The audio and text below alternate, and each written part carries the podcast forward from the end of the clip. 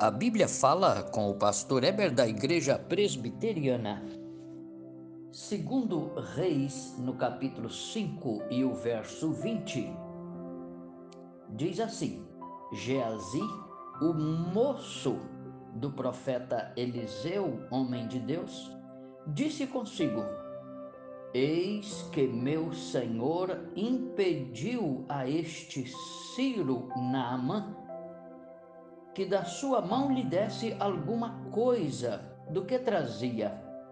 Porém, tão certo como vive o Senhor, hei de correr atrás dele e receberei dele alguma coisa.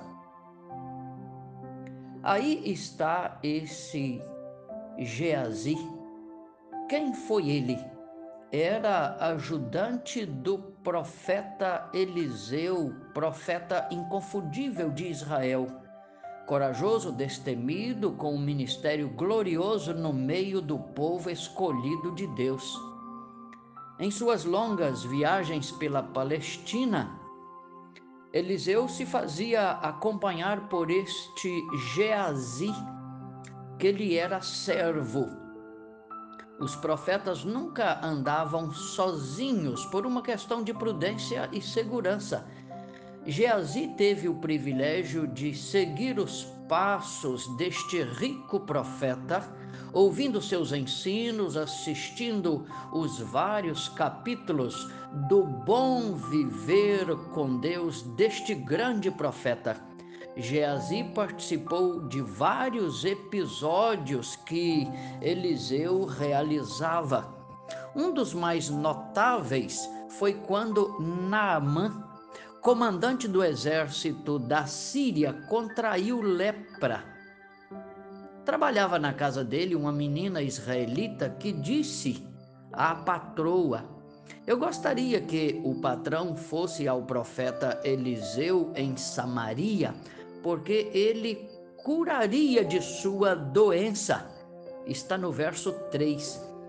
Naamã era herói de guerra. Conseguiu carta do rei da Síria para ir a Samaria. Foi ao profeta Eliseu em Samaria que lhe ordenou lavar sete vezes nas águas purificadoras do Jordão. Naamã foi e foi curado completamente e não sabia como agradecer ao profeta a bênção preciosa recebida. Ele quis dar presentes ao profeta, mas o profeta recusou em absoluto. Por quê? Um profeta de verdade não ajuda as pessoas para angariar dinheiro ou bens. Só os mercenários o fazem. Naamã viu que era a graça de Deus sobre ele e confessou a bondade de Deus.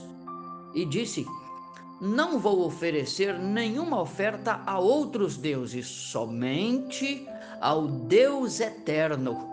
Verso 17. Bem, Naamã foi embora com sua comitiva. Quando estava longe, chegou correndo atrás dele o Geazi o ajudante do profeta. Naamã desceu do carro e foi atendê-lo com boa vontade.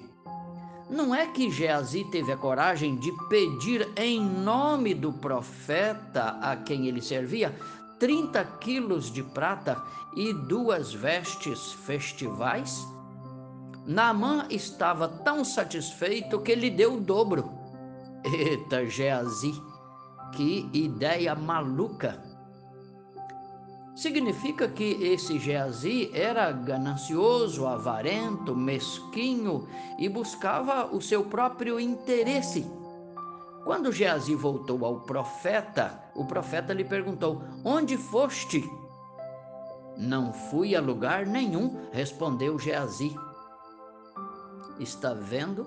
Esse Geazi, além de ganancioso, é mentiroso. O profeta Eliseu ficou decepcionado com ele e disse: O meu espírito te acompanhou quando foste atrás de Naamã para lhe pedir. O que Naamã recebeu, Geazi, veio de Deus, uma dádiva do céu.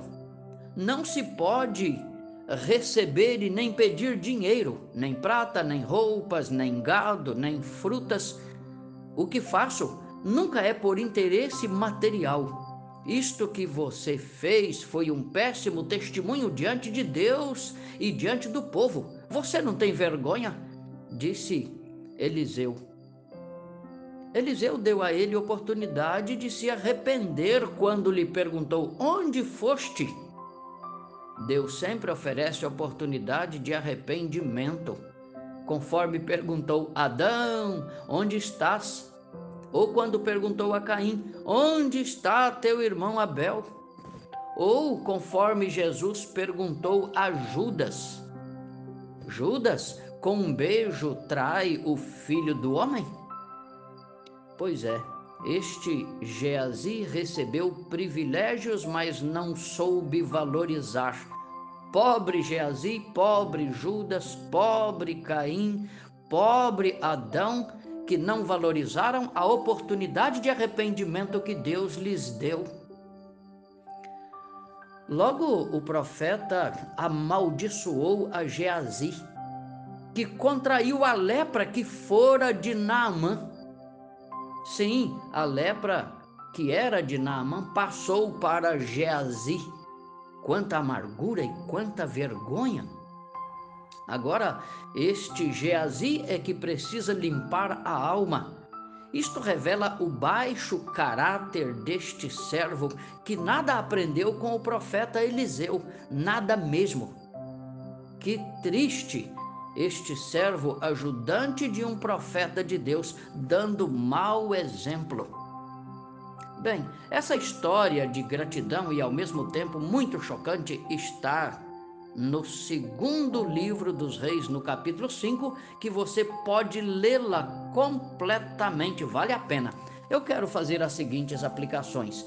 Primeiro lugar, veja o contraste. Naamã veio de um país distante, pagão, sem qualquer contato com o Deus de Israel. E tem o corpo e a alma purificados e vai embora em paz e grande contentamento. Mas o Geazi, que vivia ao lado do profeta, andava com o profeta, ouvia e via os bens que o profeta fazia às pessoas, este tem a alma suja e agora tem o corpo contaminado.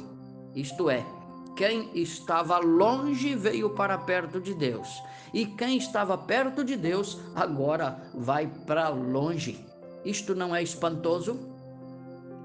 Em segundo lugar, viver e servir a Deus requer coração limpo, acompanhado de bondade, generosidade. Todo aquele que usa o serviço de Deus para ganhar vantagens próprias pode saber é falso cristão que engana e explora o povo. Em terceiro lugar, os falsos cristãos serão descobertos mais cedo ou mais tarde, porque com Deus não se brinca e de Deus não se zomba.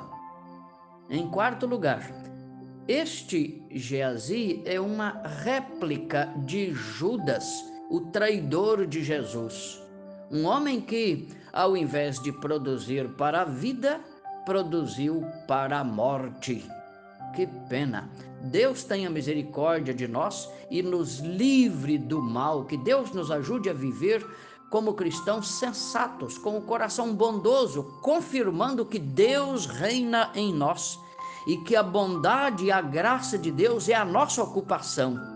Que Deus te abençoe assim e que Deus abençoe a sua família. Venha conosco servir a Deus na Igreja Presbiteriana. Receba o meu abraço, tenha um ótimo dia. Amém.